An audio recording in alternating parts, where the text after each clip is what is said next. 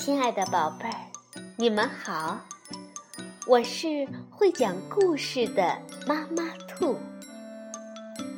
故事是可以玩的，欢迎宝贝儿们到小粽子和妈妈兔一起边看边听，玩故事。晚上好，宝贝儿，欢迎收听。妈妈兔的花样故事。我们今天讲的故事名字叫《谁偷了包子》，是由金逸时文、红油礼图、蒲蒲兰翻译，二十一世纪出版社出版。从前，在一个小镇上，有一家包子铺。这家的包子又大。又香，每天来买包子的客人都排了很长很长的队伍。包子铺的生意好极了，妈妈每天忙得团团转，妞妞却觉得很孤单。要是能有个弟弟或妹妹一起玩儿，该多好啊！这一天。生意非常好，晚上快关铺子的时候，只剩下八个香喷喷的煎饺了。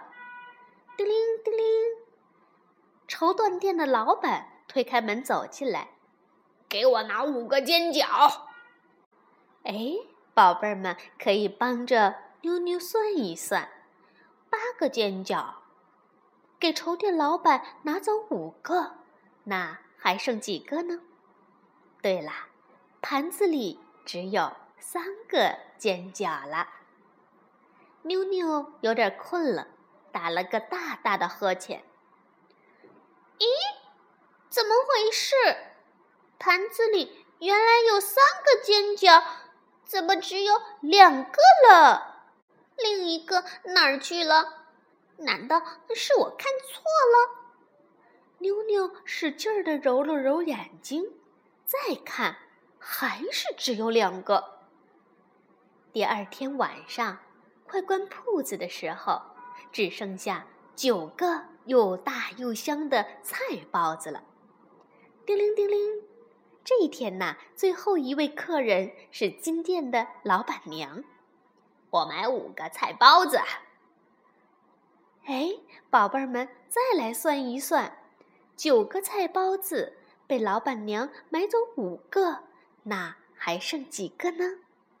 对了，蒸笼里呀，现在只有四个菜包子了。妞妞帮妈妈扫地的时候，回头看了一眼蒸笼，哎，原本有四个菜包子，怎么只有三个了？另一个哪儿去了呢？妞妞赶紧叫起来：“妈妈，妈妈，你有没有看到那个菜包子？”嘿，鬼丫头，自己吃了还装傻呀！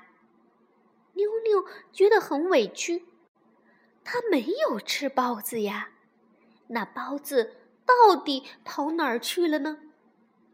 妞妞决定抓住偷包子的小偷，她想了一个好方法。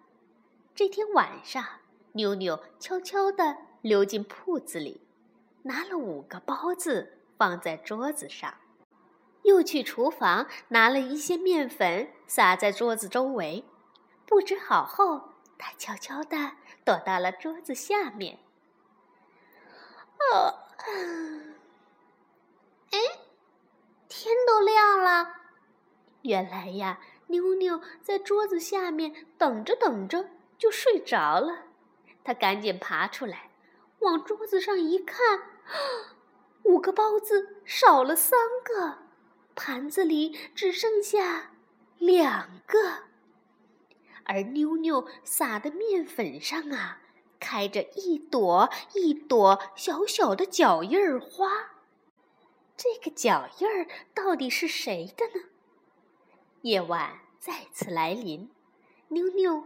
又将包子放到桌子上，四周围用盘子、碟子、碗垒得层层高，还把又湿又滑的油洒在地上。夜里就听见一阵的叮铃当啷、咔嚓、哐当。听到响声，妞妞赶紧从里屋跑出来。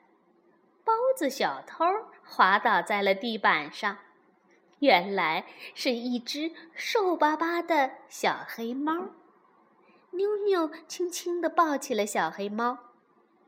你是不是因为太饿了才偷吃东西呀？妞妞给小黑猫起了个名字，叫闹闹。闹闹，你就当我弟弟吧。从那以后，妞妞和闹闹天天在一起。无论是玩的时候，还是吃包子的时候，妞妞、闹闹过来吃包子喽！一共七个大包子，妞妞和闹闹吃了四个，还剩下几个呀？对了，还剩下三个。两个人一起吃包子是世界上最快活的事儿。好了。宝贝儿，故事讲完了，到底是谁偷了包子？相信宝贝儿们都已经知道答案了。晚安，宝贝儿。